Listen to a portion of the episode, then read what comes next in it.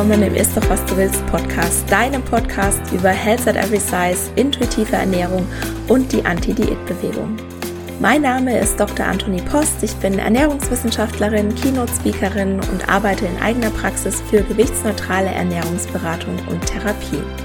Ich möchte dir dabei helfen, Diäten hinter dir zu lassen, damit du endlich Frieden mit dem Essen und deinem Körper schließen kannst.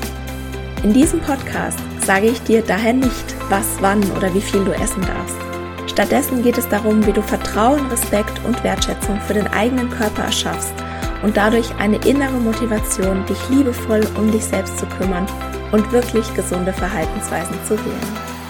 Und bevor wir gleich mit der Episode loslegen, noch der Disclaimer. Ein Podcast ist selbstverständlich nie ein Ersatz für eine individuelle medizinische oder psychische Gesundheitsberatung und stellt auch keine Therapeutin-Patientin-Beziehung dar, sondern dient ausschließlich zu Informations- und Bildungszwecken. Wie schön, dass du hier bist und ich wünsche dir viel Spaß beim Anhören. Hallo und herzlich willkommen zur Episode 95. Heute habe ich endlich mal wieder einen Gast im Podcast und zwar die wundervolle Tanja Peters. Tanja ist Trainerin, Keynote-Speakerin und Autorin und sie sagt, Selbstbestimmung und Selbstwirksamkeit erleben erfüllt uns mit Sinn, sorgt für die nötige Freiheit und kann ein guter Beitrag zum persönlichen Glück sein. Und dafür braucht es vor allem eine große Portion Mut. Kennengelernt habe ich Tanja im Rahmen meiner Ausbildung zur Keynote-Speakerin bei Greater. Mit ihr habe ich, oder hauptsächlich mit ihr habe ich meine Positionierung erarbeitet. Und zu der Zeit, als wir zusammen gearbeitet haben, hat sich auch bei Tanja einiges verändert, was dazu geführt hat, dass sie vor kurzem ihr Buch Schließfrieden mit deinem Körper, sieben Prinzipien für mehr Körpermut veröffentlicht hat. Und darüber sprechen wir natürlich auch gleich. Aber erst einmal Liebe Tanja, herzlich willkommen im Ist doch was du willst Podcast. Ich freue mich sehr, dass du heute hier bist. Ich freue mich auch total. Vielen Dank für die Einladung. Sehr, sehr gerne. Tanja, möchtest du dich gerne mal den HörerInnen vorstellen? Ja, das kann ich machen. Du hast ja schon einiges gesagt. Also Mut ist sozusagen meine Kernkompetenz. Und wenn ich da so in meine Biografie gucke, dann kann ich sagen, ich habe mir natürlich den Mut. Also für mich ist das keine Marketingpositionierung, ja, sondern für mich ist das eher ein Lebensthema, weil ich wirklich ähm, von klein auf ähm, Angst im System hatte. Ja, also ich habe eine bestimmte Behandlung bekommen als Säugling und das hat bei mir anscheinend mein System so mit, also in Angst versetzt, dass so eine der ersten Reaktionen auf alle Veränderungen, auf alles, was in meinem Leben passiert, immer Angst ist. Und deswegen musste ich mich da äh, rausarbeiten. Also irgendwann mit Mitte 30 habe ich gemerkt, ich darf, muss jetzt ich muss jetzt in den Mut investieren. Es war wirklich so, ich hatte ja meine Haare verloren, also eine Autoimmunerkrankung entwickelt ich darf jetzt wirklich lernen, wie Mut funktioniert, weil sonst wird das mit dem frei, freien und selbstbestimmten und auch gesunden, glücklichen Leben nichts mehr. Also habe ich mich da so für mich auf den Weg gemacht und daraus ist dann irgendwann, nachdem ich auch meinen Corporate-Job an den Nagel gehangen habe, ähm, der, der Job als Trainerin, Autorin und Speakerin geworden. Und ähm, so bin ich jetzt seit neun Jahren unterwegs und mache den Menschen Mut, weil ich wirklich glaube, dass das oft das Puzzleteil ist, was fehlt und vor allen Dingen zu verstehen, wie Mut funktioniert, eben nicht zu warten, bis die Angst weg ist und dann losgehen. Ne? Du, wir haben ja eben kurz gesprochen über deinen nächsten Auftritt. Ne? Also wir würden ja solche Auftritte vor so vielen Menschen nicht machen, wenn wir warten würden, bis die Angst und Aufregung weg ist, sondern wir machen es eben mit der Angst und mit der Aufregung. Und das ist einer der Dinge, die ich so versuche in die Welt zu bringen. Genau. Und jetzt bin ich beim Körpermut angekommen, auch ein persönliches Thema. Also wie kann ich wirklich den Mut finden, zu mir zu stehen, egal wie meine Hülle ist. So. Also es geht nicht in meinem Buch übers Dicksein, ich will das auch immer ganz plakativ sagen, sondern in dem Buch geht es generell um das Thema Körper und wie können wir einen anderen Umgang mit uns selber finden, unabhängig eben von diesem Abgleich mit dem Schönheitsideal.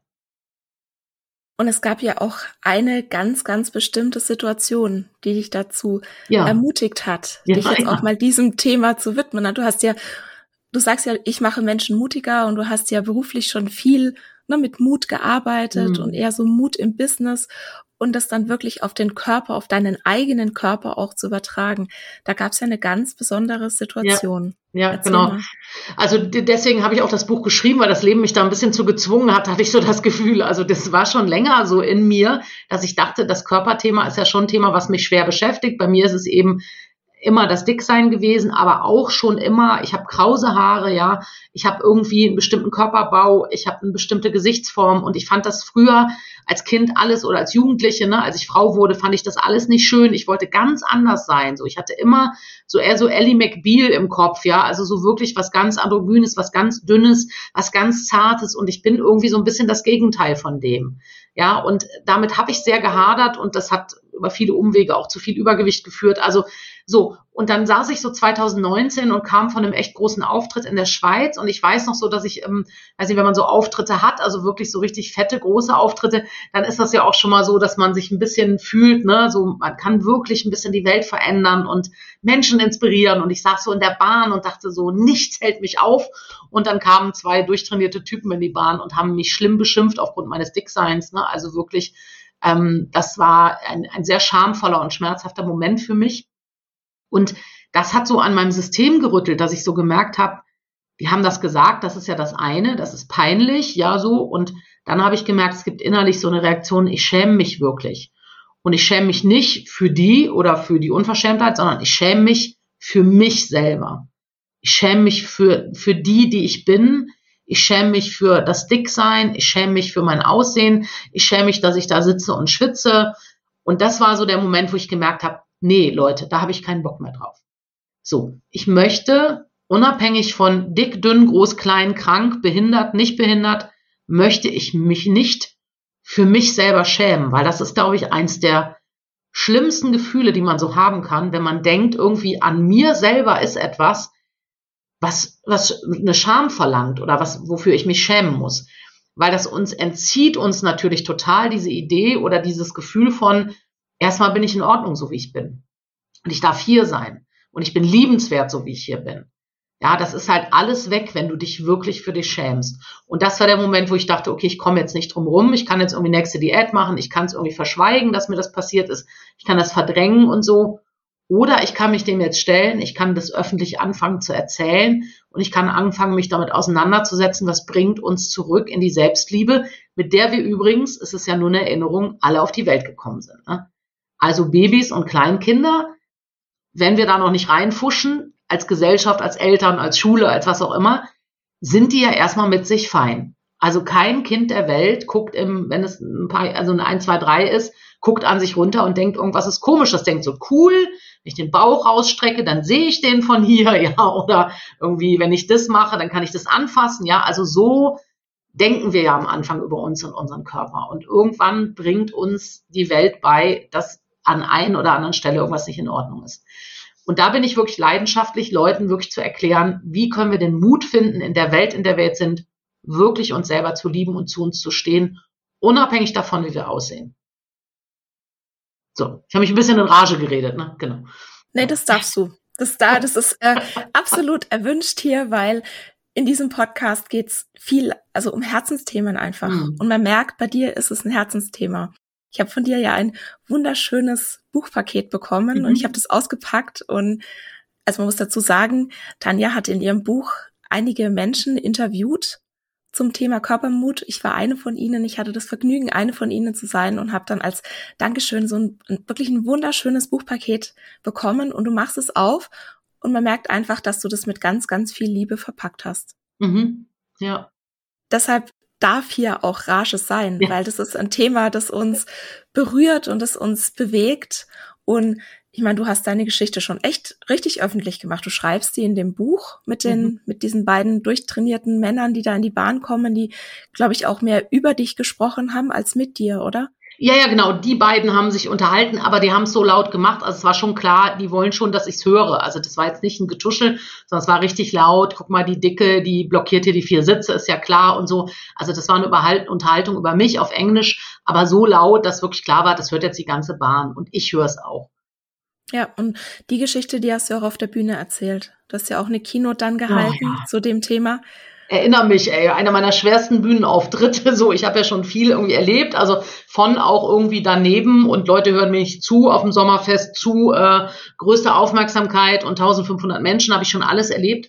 Und das war echt mein schwierigster Auftritt. Also das war wirklich für mich, also hinzubekommen, irgendwie mich da verletzlich und, und wirklich ehrlich zu zeigen, ohne völlig in Tränen auf, mich aufzulösen, ja, weil es so ein emotionales Thema für mich ist und gleichzeitig irgendwie diesen Grad klar zu machen, weil das ist ja immer das Problem, was ich habe jetzt als dicke Frau, sobald ich auf die Bühne gehe und über Körperakzeptanz rede, kriege ich ja den Shitstorm, weil ich propagiere, dass man irgendwie dick sein soll oder diese ganzen Sachen, mit denen du dich ja auch auseinandersetzt.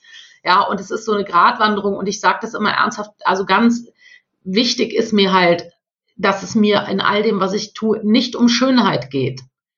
Also ich finde wirklich, dass es so wichtig ist, dass wir neue, ähm, wie soll ich sagen, neue ähm, Schablonen, aber neue Dinge entwickeln, wie wir auf Körper gucken. Also dass unser Körper, mein Körper ist nicht primär hier, dass alle den schön finden so. Letztens hat mal eine bekannte Bloggerin zu mir gesagt, Tanja, das Uninteressanteste an mir ist mein Äußeres.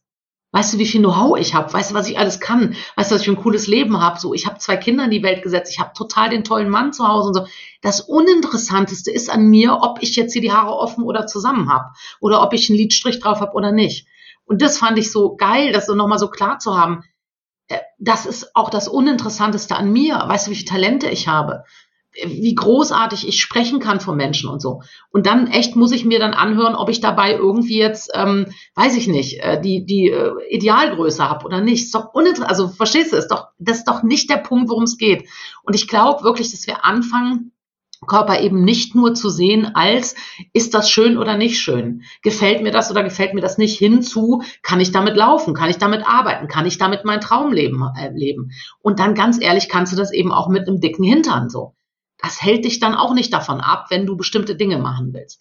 Es sei denn, er ist so dick, dass du jetzt wirklich nicht in Flieger passt. Okay, dann, wenn du sagst, ich will reisen, ich will Reisebloggerin sein und ich passe aber nicht mehr in Flieger, dann gibt's halt verschiedene Möglichkeiten. Ne? So viel Geld verdienen, dass ich nur First Class fliege. So, also da muss man gucken, wie man da so drum rumbaut. Aber das ist doch nicht der Punkt, warum wir hier sind. Dass wir alle irgendwie bei Heidi Klum auftreten können. Und das mal zu verstehen, dass ich finde, dass auch ein ästhetischer Körper oder das, was ich schön finde, das macht mir auch Freude und alles. Ja, und wenn du das halt im Leben nicht bekommen hast, so willst du da jetzt echt 80 Jahre drüber heulen? Oder willst du sagen, ähm, wie einer meiner Interviewpartnerinnen, die Anastasia Umbrick, die im Rollstuhl sitzt, ey, ich hab Bock auf volles Leben. Ich hab Bock auf roten Lippenstift und ich hab Bock, voll und ganz mich reinzugeben in dieses Leben. Und das ist für mich vielmehr die Frage, ne? Und ob wir dann dabei gut aussehen am Ende oder ob wir einfach glücklich aussehen, so, das ist halt irgendwie für mich immer die Entscheidung, dann glücklich auszusehen. Ja, letztendlich denke ich mir oft, dass man sich an ein Gefühl erinnert. Ne, was, also wie ja. habe ich mich damals gefühlt? Ja. Ich meine, also wir brauchen das gar nicht kleinreden. Es, unsere Welt ist nicht für dicke Menschen gemacht und es gibt viele FollowerInnen und HörerInnen von mir, die sich da sehr wiederfinden, dass sie halt mhm. sagen, aufgrund ihres Körpers können sie vielleicht manche Dinge nicht tun, mhm. ja. Die Realität, die ist da und man kann klar versuchen, auch da, da außen rum zu bauen. Und ich denke, in vielen Fällen ist es auch möglich. Und in vielen Fällen, finde ich, geht es auch damit los, sich zu fragen, ist dieses Ziel, das ich habe, mhm. tatsächlich mein eigenes Ziel? Ja, ist, also ist das auch wirklich das, was ich machen will. Ja. Ne? Ich meine, klar kann man so viel verdienen, dass man dann nur noch First Class fliegen kann, aber ja, das wird aber halt du verstehst, was ich damit ne? meine. Ne? Nee, ich, ich verstehe, das du auch halt drumherum. Ja. Also wenn du halt jetzt, ich sag jetzt mal, wenn du viel reisen willst, ne, und du hast jetzt meine Fülle auch, ne, ich passe ja auch noch so gerade in den Flieger, ne, und Gurt ist manchmal und manchmal ja und manchmal nein, ne. Also hättest du mir auch gesagt, ich sehe mal öffentlich und erzähle solche Geschichten, hätte ich gedacht, als Teenager, ich erschieß mich, bevor ich irgendwie in den Flieger nicht mehr reinpasse. So, jetzt ist es nun mal soweit. Und die Frage ist ja, hält dich das vom Leben ab? Und klar, wenn du jetzt gerade nicht fliegen kannst, zum Beispiel, weil du dafür zu dick bist, so, dann ist halt die Frage, geht in Europa reisen nicht auch? Geht mit dem Camperreisen nicht auch? Also ich meine mit drumrum bauen auch oft, dass wir eben nicht hängen bleiben, weil wenn ich jetzt im Rollstuhl sitze, könnte ich ja auch sagen, ja, aber ich würde aber gerne gehen, ja. So, das wird aber vielleicht nicht passieren. Und je schneller wir schaffen anzunehmen, welche Rahmenparameter ich habe, ja, um dann zu sagen, in diesem Rahmen, was kann ich denn jetzt tun? Und dann, dann denke ich halt oft, ich mache ja jetzt wirklich Körpermutwochen auf Bali, ne? So, da habe ich jetzt schon die Hosen voll, weil das dann so ein langer Flug ist und ich nicht gerne fliege und da, da, da, so, ne? Und da merke ich so, ich werde das jetzt einmal machen nach Bali, ne? So. Und dann habe ich das äh, sozusagen gemacht und erfahren, weil ich wirklich mal gerne auch nach Bali möchte und diese besondere Stimmung da. Und dann war es das aber erstmal mit langen Reisen, also aus Umweltgründen und weil ich einfach nicht jemand bin, der 25 Stunden im Flieger sitzen will. So, ne? Und ich denke dann, in Europa gibt's auch ganz schön viel zu sehen. Ne? Und dann leihe ich mir halt ein Ford Fiesta bei Cambio und dann fahre ich halt damit zum Gardasee. Also verstehst du, ich glaube halt auch wirklich zu akzeptieren, dass es vielleicht Dinge gibt, die wir nicht tun können. Ja. Und im Rahmen dessen, was wir tun können, zu sagen, da will ich ein volles Leben. Ja. Und ein bisschen, ich finde, da darf man wirklich in die Natur gucken. Weißt du, so eine Eiche sagt auch nicht, Menno, ich bin aber kein Flieder, kein Sommerflieder, ja. Jetzt bin ich eine Eiche, so. Ach man, doof. Ich wäre aber gern was anderes. Eine Eiche sagt, ich habe halt einen Bauplan von einer Eiche in mir, so. Und ich werde halt die coolste Eiche mit dem Wasser, was ich hier bekomme, mit der Sonne, die ich hier bekomme, mit dem Platz, den ich hier habe. Im Rahmen dessen werde ich halt die coolste Eiche, die ich werden kann. Und ich heule aber nicht darüber, dass ich der Sommerflieder, also nicht der Sommerflieder bin. Und ich glaube, das mal zu verstehen, zu sagen, wenn ich halt eine Eiche bin, als eine Eiche gemeint bin, so dann einfach zu sagen, dann bin ich halt eine coole Eiche, so dann mache ich halt das, was möglich ist als Eiche, ja, oder als Gänseblümchen. Kann ja auch als Gänseblümchen immer die Sonnenblumen angucken und sagen, die ist so schön groß und gelb, so. Und ich bin so klein und hab nur das Weiße hier, ne, so. Das kann ich halt machen 80 Jahre lang. Dann habe ich halt das entsprechende Leben. Oder ich kann halt sagen, ja, ich bin eine Gänseblume, ich akzeptiere das voll und ganz und jetzt gucke ich als Gänseblümchen, was ich Cooles machen kann. Und ich glaube, da beginnt für mich eben Leben und Freiheit. Und ich habe jetzt gerade eben da nochmal eingehakt, weil das ist so, das ist nämlich so ein typisches Ding. Ich hatte es, glaube ich, auch letztes Mal im Podcast. Also was viele InfluencerInnen auf, auf Instagram sagen, sowas wie, leb doch dein Leben, lass dich doch nicht von irgendwas abhalten, mach doch alles, was du willst. Ja, das geht aber nicht. Aber wenn man sich das klar macht, ja, ich habe diese Rahmenbedingungen, ich habe diesen Bauplan, ich bin jetzt hier eine Eiche, ja, und lebe mein coolstes Leben und lebe mein bestes Leben, das mir möglich ist. Ja. Das finde ich ein gutes Ziel. Ja, Aber also ich finde wirklich Natur ist da halt eine Antwort drauf, ne? Also wir Menschen sind halt da manchmal die döveren Tiere, finde ich, weil wir halt das Bewusstsein haben und dann halt immer so gucken und so und diskutieren und aber eigentlich gibt Natur, also weißt du, wenn eine Eiche irgendwie oder hier, wir haben Kiwi, Kiwis, weiß gar nicht, sagt man Bäume, Pflanzen, also Kiwis so. Mein Mann hat die total nach 30 Jahren richtig toll geschnitten so. Die kriegen auch dieses Jahr echt viel Sonne, die sind neu irgendwie aufgesetzt so und so. Die haben so viel Früchte, ja. Da sagt ja dann der Baum auch nicht, oh, das ist aber mühsam, dies Jahr so viel Früchte und so. Ich hatte mir doch den Sommer anders vorgestellt, sondern ja, der hat halt in sich zu wachsen, wenn es möglich ist und zu expandieren, wenn es möglich ist, ja. Und dann gibt's eben Jahre, da gibt's nicht so viel Wasser oder nicht so viel Sonne oder ich bin nicht gut geschnitten worden, da mache ich halt nicht so viel Obst, ja. So, also auch mal wirklich sich so klar zu haben, so wenn es gerade läuft in deinem Business oder mit deiner großen Liebe oder whatever, dann genieß das, ja. Und dann ist es halt so. Und im nächsten Jahr hast du vielleicht einen verregneten Sommer oder keine Kohle für den Sommerurlaub. Und dann ist halt die Kunst nicht dann zu, also ne, ne, ne, sondern dann zu sagen, ah, guck mal, letztes Jahr war cool und dieses Jahr machen wir halt Balkonien so. Was sollen jetzt, also so, dass wir ein bisschen mehr auch so mit dem gehen, ja, wie die Rahmenparameter sind, auch bei Corona. Ne? Ich kann da rumheulen, wie jetzt Corona war und was mir das alles genommen hat. Oder ich kann sagen, ich gucke im Rahmen dessen, was gerade möglich ist, wie ich das mir cool mache. Ja, so. Und ich glaube, das ist wirklich, das ist ja letztendlich Resilienz auch so ein bisschen, ne? Und so, das ist letztendlich die Chance auf ein geiles Leben. Ja, weil alles andere ist halt wirklich, ähm, ich nenne das ja immer Jammerkreis, alles andere, da befinden wir uns im Jammerkreis und im Opfermodus. Und ich verstehe, dass das Leute da sind, weil das Leben manchmal echt hart ist und weil Leute echt blöde Karten bekommen. Und ich verstehe das, dass man da sitzt und auf der Zuschauerbank und sich nicht raustraut. Und es gibt jeden Tag die Chance auch zu sagen, heute habe ich genug Kraft, das jetzt wieder anzugehen. Ne? Und die ist vielleicht erst morgen die Chance, ne? oder erst morgen habe ich die Kraft. Aber immer wieder klar zu haben, weil du vielleicht da gerade sitzt auf der Zuschauerbank oder dich gerade nicht raustraust, ne? weil du irgendwas hast oder weil du diskriminiert worden bist oder so. Dann sammel dich, atme durch, ja, und wisse aber, irgendwann kommt dann vielleicht wieder die Kraft oder ein Mensch in dein Leben, wo du sagst, so, und jetzt traue ich mich wieder. Jetzt gehe ich wieder raus jetzt gucke ich mal, ob ich nicht doch mir ein Stück von meinem Leben zurückhole oder von meinem Gestaltungsraum. Du nimmst uns ja in deinem Buch da richtig toll mit, so in deine komplette Geschichte. Mhm. Und es sind ja auch sehr viele private und verletzliche Einblicke darin, mhm. die dich ja auch sicher sehr viel Mut gekostet haben. Mhm. Ne? Und dann hast du ja auch, es hatten wir ja gerade schon eine Reihe von Kurzinterviews. Und was hat dich denn dazu bewogen, so einen persönlichen und auch so eine, so eine weite Perspektive in deinem Buch abzubilden? Also was ist denn, genau, um auf, auf, auf den Punkt zu kommen, meine Frage ist, Was möchtest du denn, dass jemand denkt oder fühlt oder mitnimmt, wenn das Buch gelesen ist? Was war mhm. denn deine Intention, warum du das genau so gemacht hast? Also erstens dachte ich, es gibt schon sehr viele Bücher von dickeren Menschen übers Dicksein. Das heißt, ich wollte nicht nur über diese Facette von Anderssein sprechen.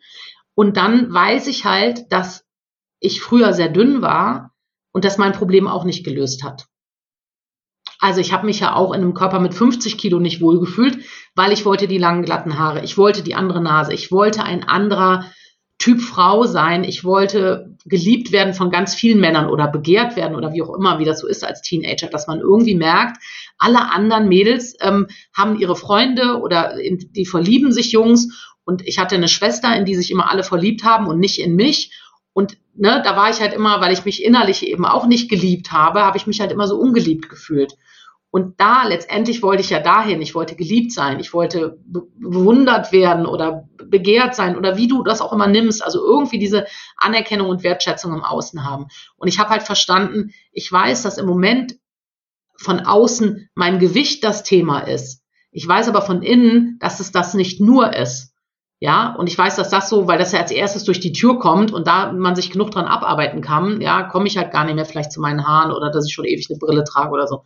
So, und dann habe ich gedacht, ich will halt nicht das Buch einfach nur über das Dicksein schreiben, ich will es in, inklusiv schreiben, weil ich weiß eben, es gibt Leute, die leiden unter ihrer Nase, es gibt Leute, die leiden unter, äh, ich bin total schlank, aber ich habe ein Lipödem, es gibt Leute, die leiden darunter, dass ihre Brüste vielleicht hängen, ja, oder Männer, die äh, früh eine Glatze haben oder eben Menschen, die eine Behinderung haben. Und ich habe gedacht, letztendlich, wenn man so am Ende des Tages mal draufschaut, das eine, Dicksein hat halt immer so ein bisschen dieses, du bist ja selber schuld. Ne? Das hat, hat vielleicht eine Behinderung oder irgendwas anderes nicht. Da weiß man, die Nase habe ich halt. Da kann ich auch mit ganz großer Diät und Wille nichts dran ändern. So, die ist halt so.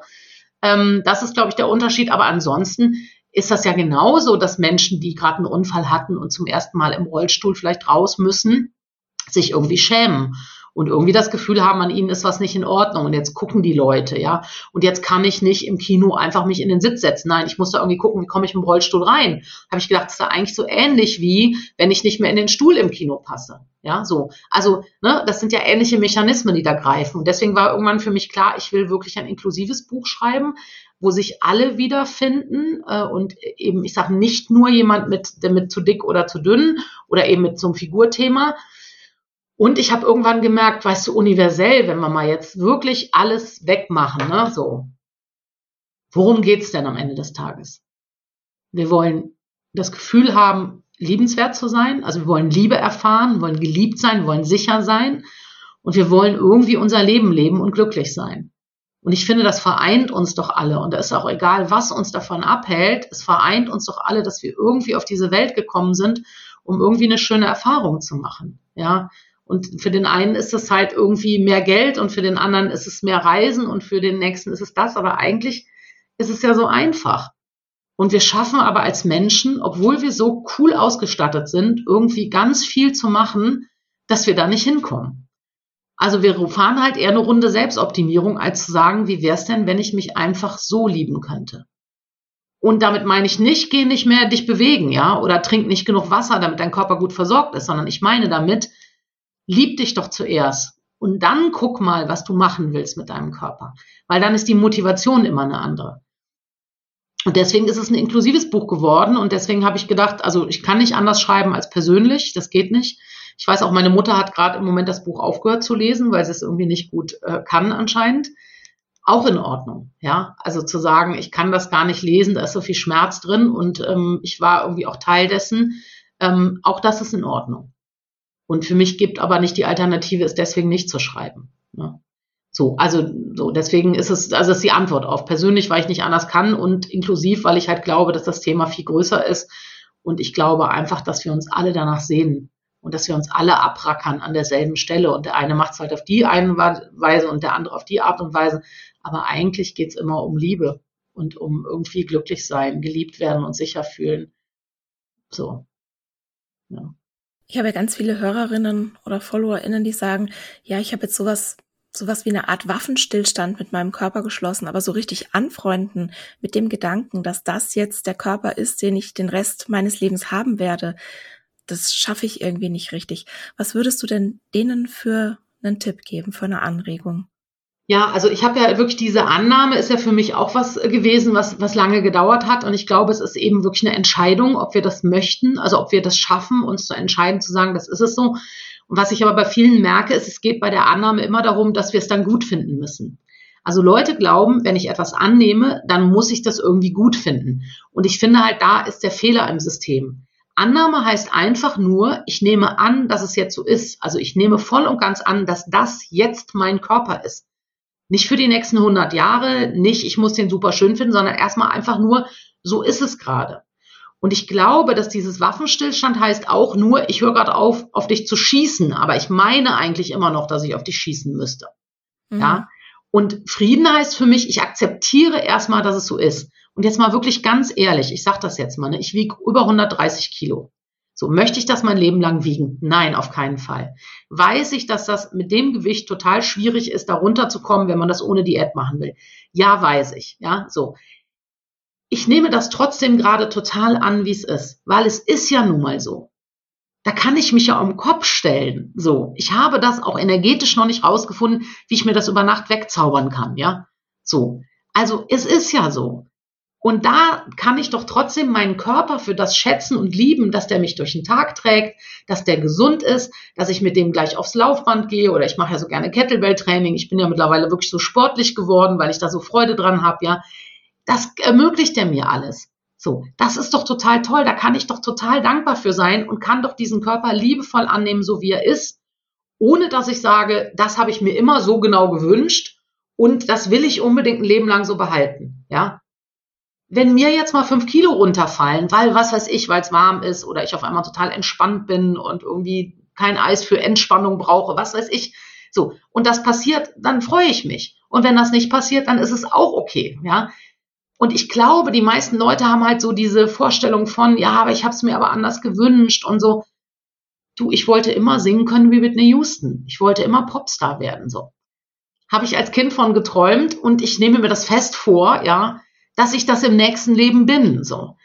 Aber mache ich da jetzt immer, denke ich immer, oh, ich wäre aber gerne Popstar und oh, ich würde gern so singen können. Nee. So, ich akzeptiere, dass das in diesem Leben anscheinend nicht in meinen Talenten war. Ich habe genug andere. Und ich glaube, das ist wirklich das erste Prinzip für mehr Körpermut ist, du hast kein Anrecht. Du hast kein Anrecht auf einen schönen, funktionierenden Körper, wie du ihn wünscht. Wenn du den zufällig bekommen hast, freu dich. Und wenn du nicht bekommen hast, setz dich genau damit auseinander, was du deswegen fühlst. Und guck nicht die ganze Zeit auf deinen Körper, sondern sag, ah, das macht mich traurig. So. Lass mal um die Traurigkeit kümmern. Lass mal um die Wut kümmern. Lass mal gucken, warum ich wütend bin. Und nicht, lass mal die ganze Zeit in den Spiegel gucken auf den Körper und mir irgendwie wünschen, dass jetzt irgendwie magically mein Hintern sich verändert, ja. Und ich glaube, das ist wahre Annahme und das ist das Potenzial für Frieden. Und wenn du mit denen arbeitest, frag nochmal, also ob das wirklich daran liegt, dass sie denken, sie müssen es dann schön finden oder so, oder ob es einfach darum geht zu sagen, es ist so und ich bin in Frieden damit, dass es ist und ich darf auch gerne das verändern wollen. Aber der, der Start ist immer erstmal Akzeptanz. Weil was wegzuhaben, was ich ablehne, so. Ich kann das jetzt sagen, ich bin jetzt 49, wird nicht passieren. Wenn du es nicht annimmst, wie willst du was weghaben, was du noch nicht mal akzeptiert hast, dass es da ist? Wird nicht passieren. Ich glaube, dass du immer eine Chance hast auf Veränderung, aber ich glaube, der erste Schritt ist immer erstmal anzunehmen, wo du bist und dann wirklich dich mit den Gefühlen auseinanderzusetzen, warum du es anders haben willst. Und meistens ist es sowas wie, ich will mich schön fühlen, ich will geliebt sein, ich will nicht diskriminiert werden und alles diese Sachen und dann zu gucken, okay, wie kann ich da Schritt für Schritt hinkommen und ist wirklich Optimierung der Weg oder gibt es auch hier oben was, was ich an den Gedanken verändern kann, dass ich dem ein Stück näher komme? Ja, du hast es ja vorhin gesagt, du warst auch mit deinem sehr niedrigen Gewicht nicht zufrieden. Und das ist für mich immer so ein ja. absoluter Hinweis oder man könnte ja fast schon sagen Beweis, dass es einfach nicht um den Körper geht, sondern die Herausforderung, die liegt im Kopf, die liegt ähm, darin, wie wir unsere Körper bewerten. Also es geht ja ganz viel um Bewertungen, um Vergleiche und das ist auch was, was viele falsch verstehen. Ne? Ich, ich mache jetzt Health at Every Size oder ich versuche jetzt intuitiv zu essen ähm, oder ich versuche jetzt meinen Körper zu akzeptieren, ne, dass dann Gewicht so ein Tabuthema ist. Nein, das mhm. ist es nicht. Ja, ich habe das mhm. auch in meinen Beratungen. Das Thema Gewicht, das ist einfach riesengroß und es mhm. darf auch da sein und man darf auch darüber sprechen, ne, wie wie es einen vielleicht traurig macht oder wie es einen wütend macht. Ich habe lang damit gekämpft, dass ich sehr, sehr wütend war, dass ich einfach als, als Elfjährige, als ich meine erste Diät gemacht habe, nicht gewusst habe, was ich sozusagen jetzt hier gerade für einen Stein ins Rollen bringe. Und ja. ich bin mir sehr sicher, dass ich jetzt sehr viel schlanker wäre, beispielsweise, ne, wenn ich nie eine Diät gemacht hätte. Hm. Nicht, dass jetzt irgendwas nicht okay wäre mit dem Dicksein. Darum geht's nicht. Es war einfach diese, diese Wut, dass ich was gemacht habe, von dem ich gedacht habe, es hat ein bestimmtes Outcome und im Endeffekt kam dann das Gegenteil dabei raus. Ja. Also ich habe sozusagen aktiv dazu beigetragen, genau das Gegenteil von dem zu erreichen, was ich erreichen wollte. Und das hat mich einfach sehr, sehr wütend gemacht. Und ja. da musste ich mich dieser Wut stellen. Und ich war beispielsweise auch zwischendurch mal wütend auf meine Eltern, dass die mir mhm. das vorgelebt haben, ne? dass die jetzt nicht zu mir gesagt haben, du musst jetzt irgendwie schlank sein oder schön sein oder du musst jetzt dies oder das. Es war mehr so dieses, ähm, ja, dieses Gefühl, das ich hatte, dass eben schlank sein auch eine Leistung ist, mhm. die ich zu erbringen habe und das schlank sein, also dass der schlanke Körper einfach in Anführungszeichen so der bessere Körper ist. Mhm. Und da musste ich richtig viel arbeiten daran. Ne, diese Wut auch anzunehmen und auch mir so die Erlaubnis zu geben, jawohl, ich darf da jetzt mal wütend sein. Ich darf jetzt mhm. mal wütend sein auf mich, auf die Welt, auf meine Eltern, auf auf alles, was dazu geführt hat, dass es so ist. Hm. Um dann zu sagen, okay, und jetzt ist es so. Und das mhm. ist mein Körper und ich muss den nicht schön finden und ich muss den nicht toll finden und ich muss den auch nicht lieben, wenn ich das nicht möchte. Ne? Selbstliebe ist ein ganz tolles Ziel, ist nicht für jeden. Aber ich darf meinen Körper trotzdem mit Respekt und mit Fürsorge behandeln.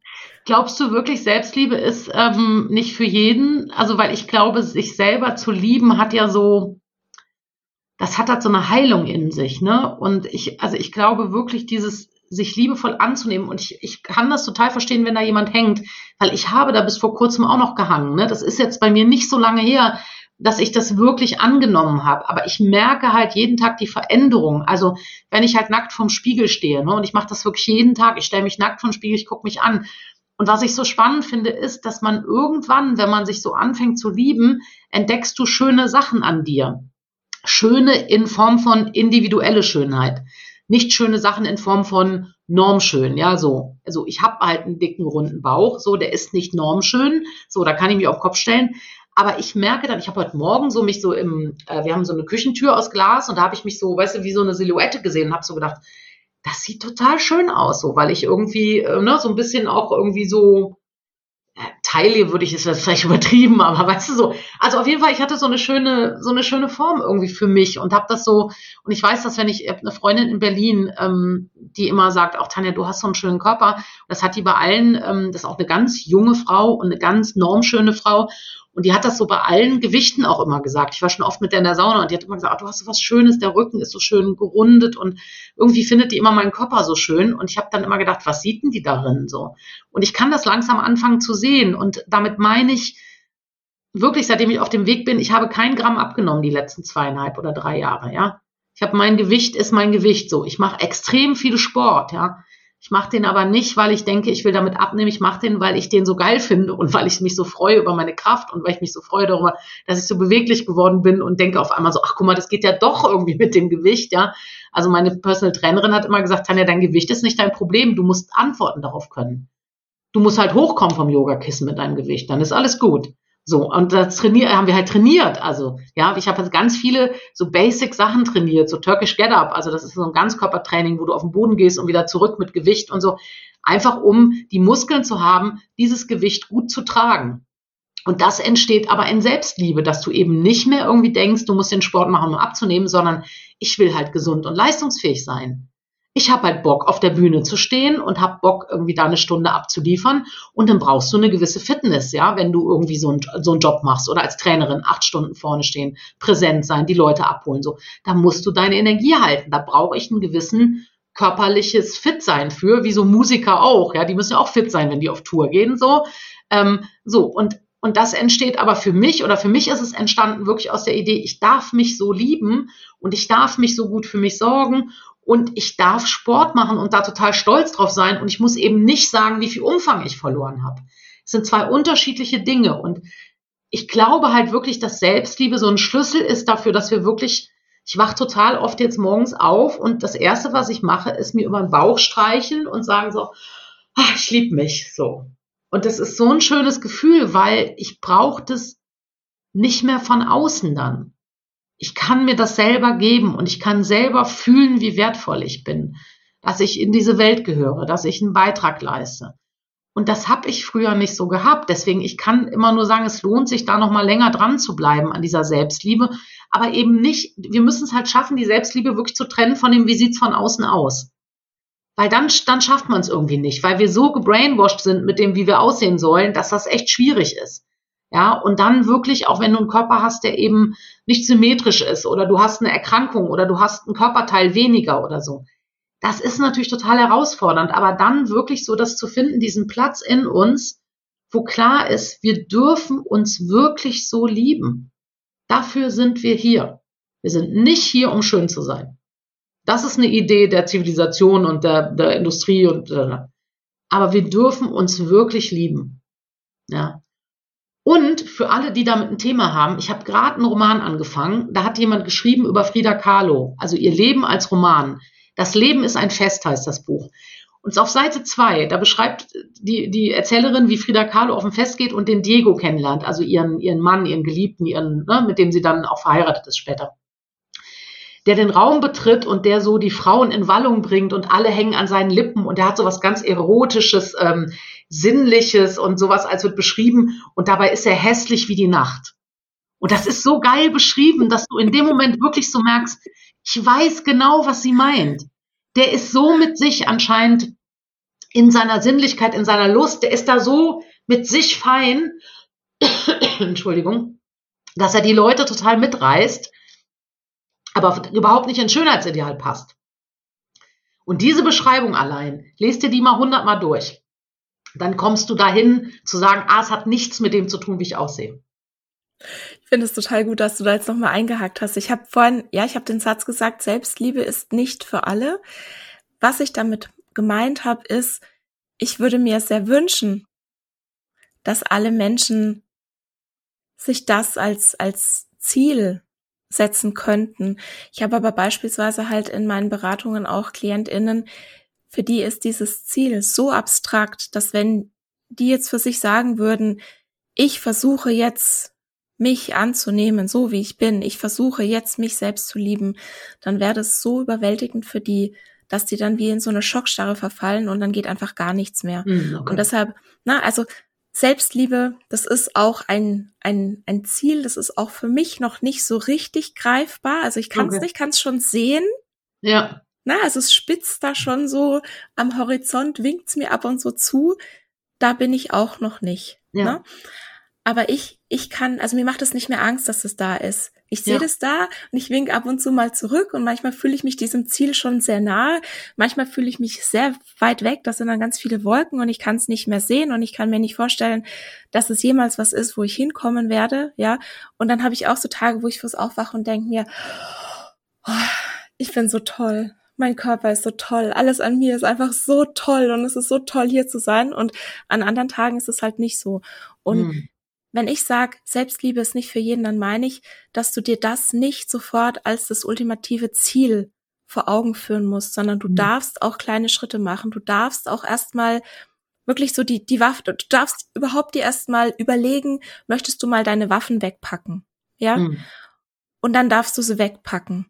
Man nicht, mhm. mal man nicht mehr schießen. Und mhm. dann darfst du dich so ganz langsam nähern. Dann darfst du dir sowas sagen wie, äh, ja, ich finde meinen Körper vielleicht überhaupt nicht toll, aber er hat es trotzdem verdient, dass ich mich gut um ihn kümmere und er hat es trotzdem verdient, keine Ahnung, eine nährstoffreiche Mahlzeit zu bekommen mhm. oder dass ich ihn bewege oder dass ich man Stretching mache oder dass ich ne, viel Wasser trinke, mhm. dass ich ihn hydriere. Also das alles darf mein Körper trotzdem haben. Ich darf ihm das geben.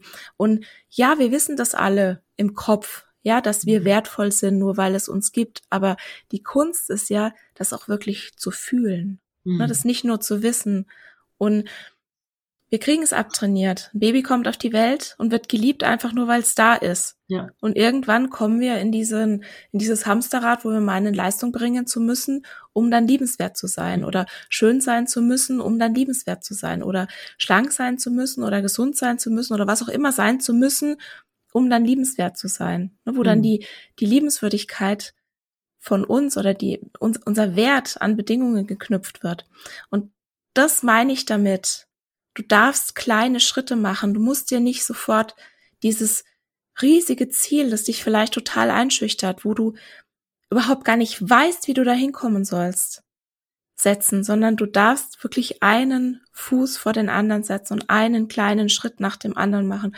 Und selbstverständlich würde ich mir für alle Menschen wünschen, ja, dass sie Selbstliebe erfahren können. Ja. Und was ich da nochmal so als, als, ähm, als kleine Übung, was man machen kann, also für alle, die jetzt hier zuhören, ne, wirklich, lass dir mal von deinem Körper einen Brief schreiben.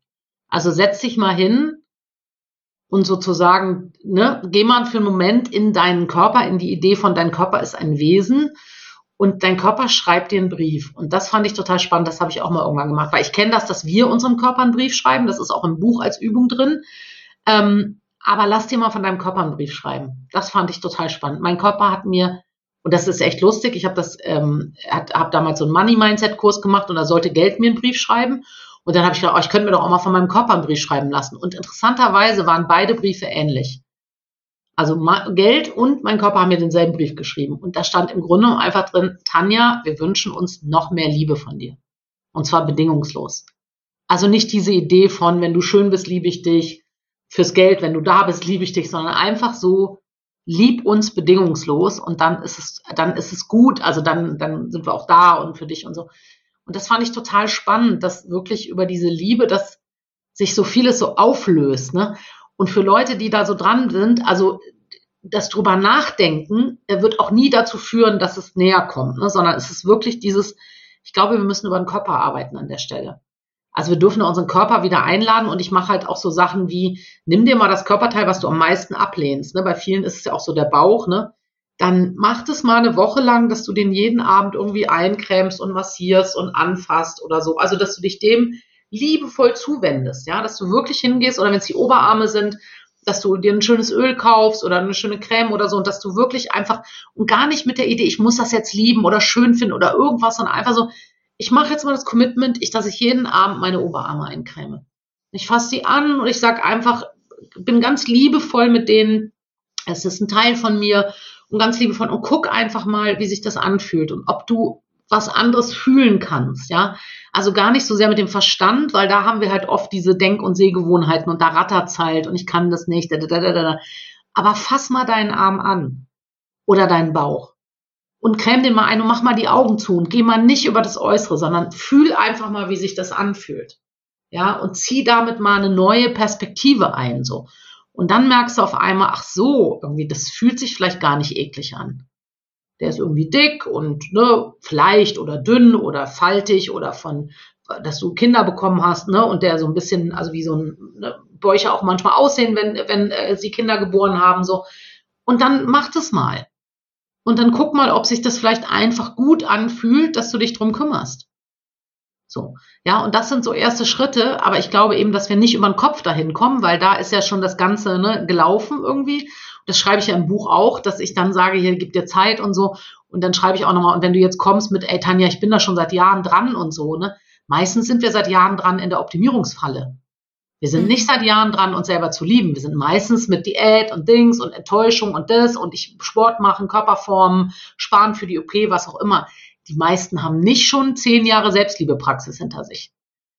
Weil die brauchst du nämlich nicht.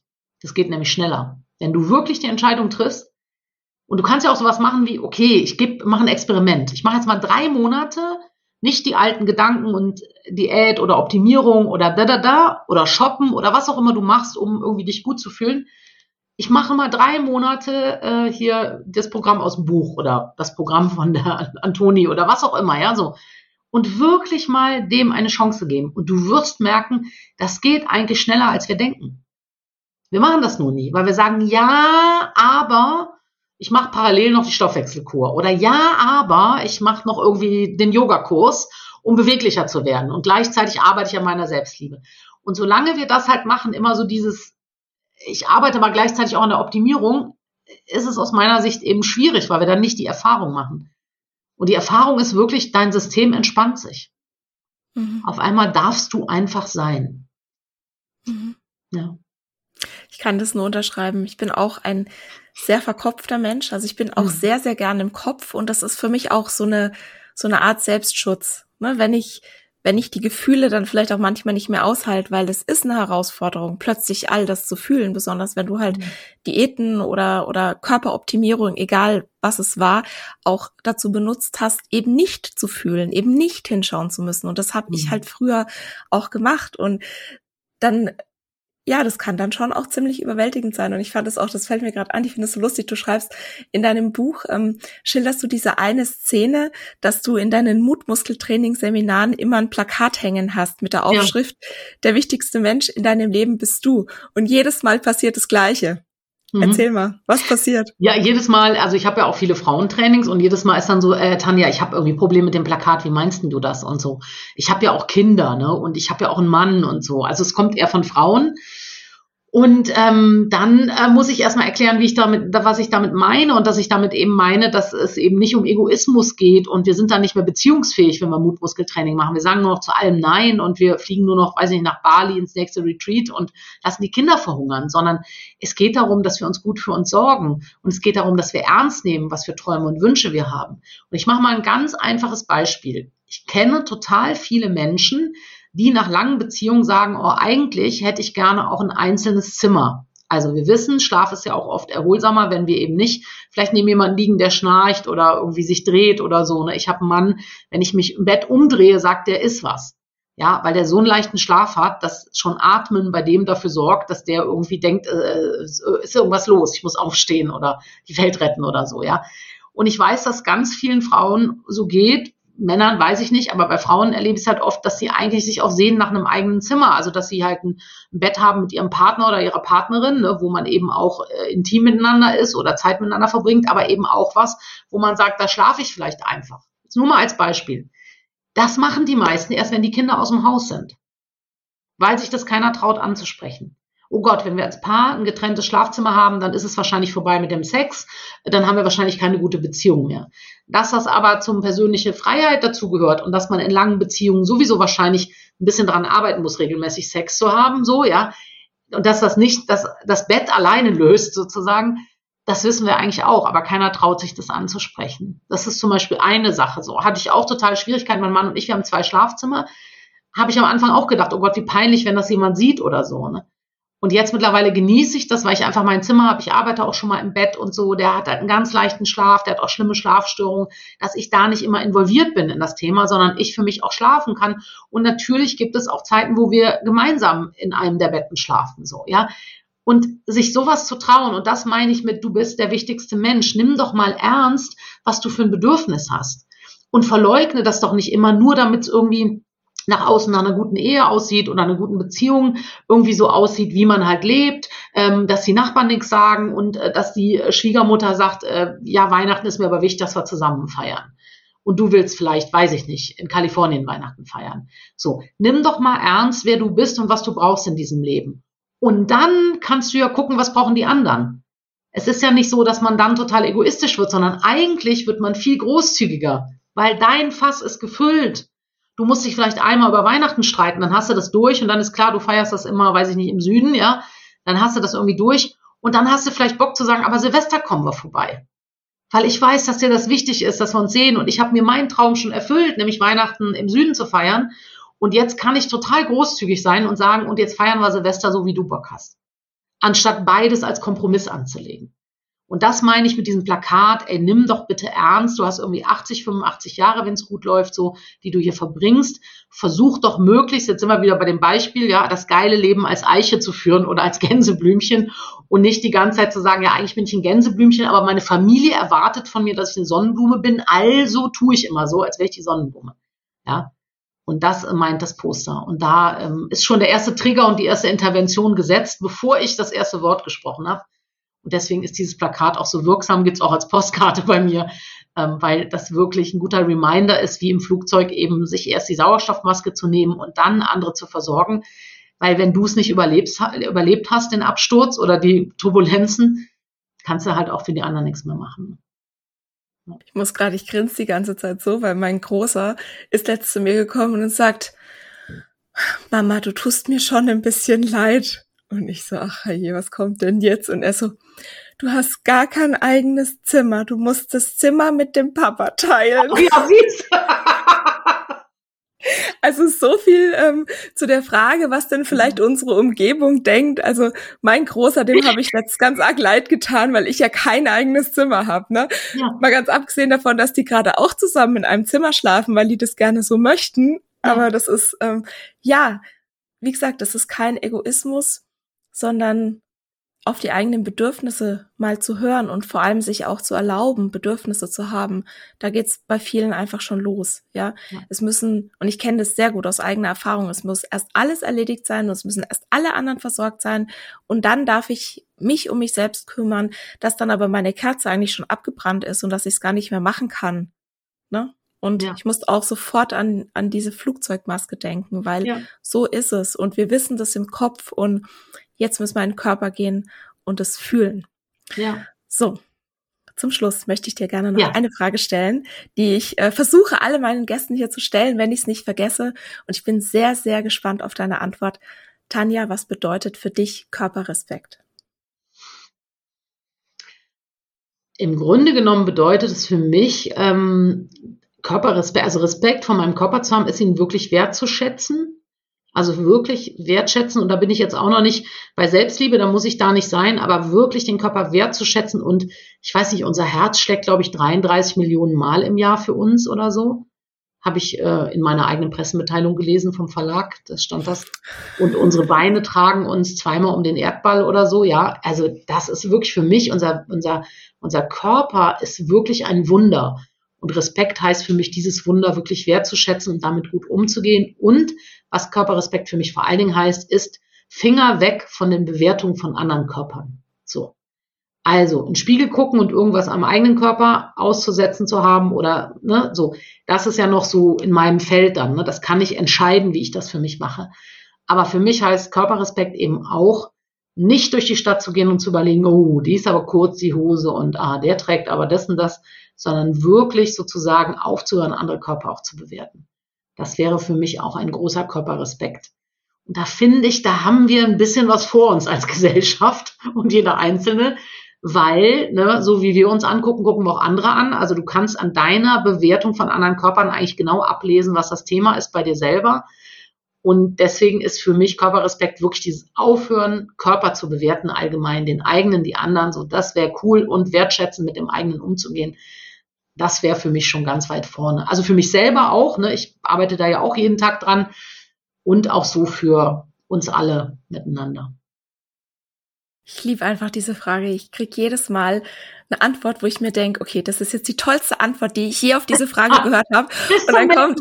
ja, das ist immer, also ich liebe oh, diese schön, Frage. Magst du zum Schluss noch sagen, wo man dich finden kann? Ja, äh, tanjapeters.köln.de war ausverkauft, deswegen musste ich Köln nehmen und da ich Wunsch, also Herzkölnerin bin, passt das.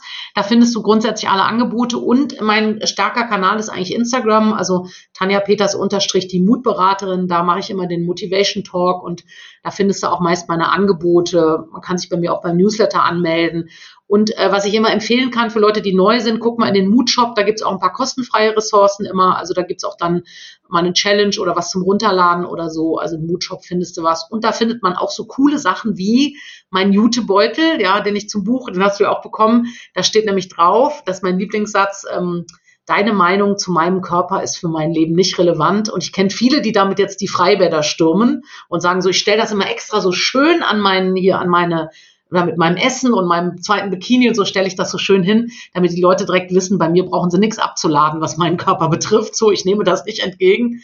Ähm, also das findest du alles bei mir auf der Seite. Und selbstverständlich, verständlich, na, und selbstverständlich verlinke ich das auch alles in den Sehr Shownotes. Ja. Tanja, ist alles gesagt oder möchtest du den HörerInnen ganz zum Schluss noch was mitgeben? Ja, ich würde noch sagen, auch wenn es bis jetzt schwer war und du irgendwie die Flinte ins Korn geworfen hast, so, gib der Sache noch eine Chance. Gib der Sache und gib vor allen Dingen dir noch eine Chance. Und ich verspreche dir wirklich im Mut und auch in diesem Mut, zu sich selber zu stehen, liegt wirklich nochmal die Lö eine Lösung, eine neue Lösung und auch eine Heilung. Und ähm, da wirklich sich nochmal aufzumachen und sagen, vielleicht ist es jetzt doch die Zeit, diese Entscheidung zu treffen, mich wieder ein Stück in mich selber zu verlieben. Und ähm, ansonsten lies mal die ersten drei Seiten von dem Buch, äh, Das Leben ist ein Fest und vielleicht inspiriert dich das wieder. Also das Leben sollte ein Fest sein, ja, im Rahmen dessen, was möglich ist. Und ich wünsche das einfach jedem, dass jeder aus vollem Herzen lebt und gibt der Sache noch eine Chance. Auch wenn du bis jetzt gescheitert bist, so bis gestern, wenn du das heute hier hörst, dann ist das genau der Impuls, doch nochmal ranzugehen und zu gucken, ob du nicht doch nochmal mit dir selber einen anderen Umgang finden kannst. Und das löst so viele von den Problemen, die du denkst, die du hast, löst das, wenn du genau da rein investierst. Und dann merkst du auf einmal, dass doch einiges abfällt und das Leben ein Stück leichter wird. Liebe Tanja, vielen Dank für dieses wunderbare Gespräch. Ich danke dir für die Einladung. So, und das war's für heute. In der nächsten Woche geht es hier im Podcast um das Thema Kinderwunsch und Körpergewicht und welche Auswirkungen Diäten auf die Fruchtbarkeit haben. Auch das war ein Hörerinnenwunsch und vielen Dank, dass du uns heute deine Zeit geschenkt hast und ich freue mich, wenn du nächste Woche auch wieder dabei bist.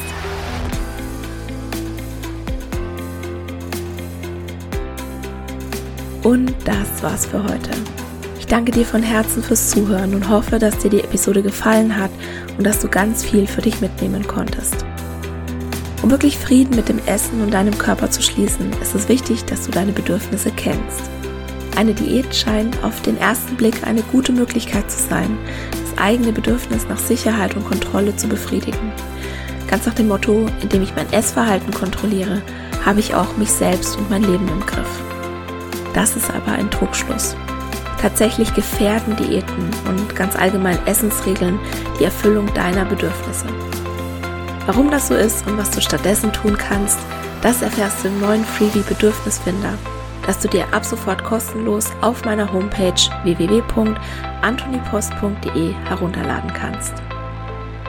Im Bedürfnisfinder ist ein Bedürfnistest enthalten sowie praktische Übungen, eine Anleitung zum Journaling und natürlich eine Journaling-Vorlage, die dich unter anderem dabei unterstützen werden, dich wieder mehr mit deinem Körper zu verbinden und immun gegen Diätversprechungen zu werden. In diesem Sinne, isst doch was du willst und alles Liebe, deine Antonie.